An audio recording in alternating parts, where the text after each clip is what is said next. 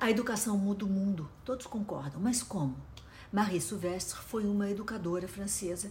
As escolas dirigidas por ela prepararam várias das mulheres mais célebres do século XX para o mundo, incentivando-as a serem confiantes e independentes. Nascida em 1830 na França, filha do novelista Émile Souvestre, Marie teve acesso a uma boa educação e foi incentivada a pensar de forma crítica e pessoal autêntica.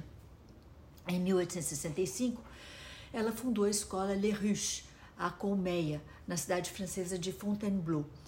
Souvestre repassava os seus ideais feministas para suas alunas e muitas delas se tornaram cidadãs notáveis.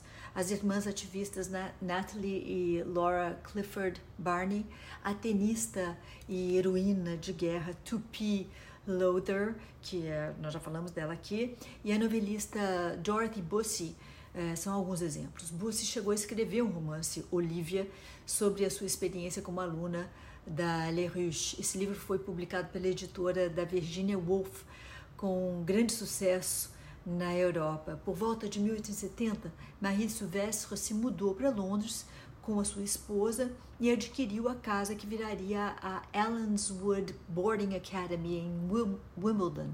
Ali, ela instituiu um currículo que é, compreendia todas as artes, história, línguas e filosofia, além de ideias de responsabilidade social e política, independência e igualdade. E assim a escola passou a atrair alunos de todas as famílias progressistas da aristocracia das classes mais altas da Europa e dos Estados Unidos.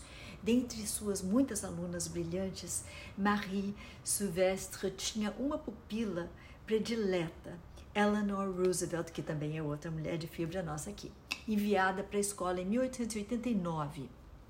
Como Eleanor era órfã, Marie Silvestre passou a levá-la junto nas suas viagens de férias, apresentando Eleanor a diversas cidades europeias.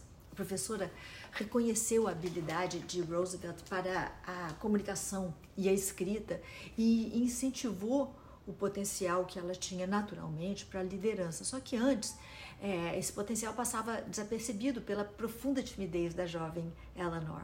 Em 1902, Roosevelt deixou Allenswood contra sua vontade e retornou para Nova York. Ela e a sua mestre continuaram se correspondendo até a morte de Sylvestre.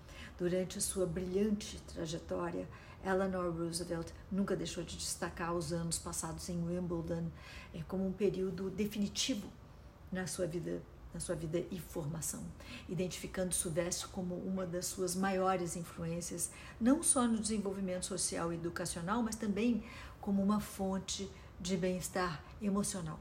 Por anos, Eleanor Roosevelt manteve o retrato da educadora em sua escrivaninha. Marie Silvestre morreu em 1905, mas a sua escola continuou funcionando até 1950.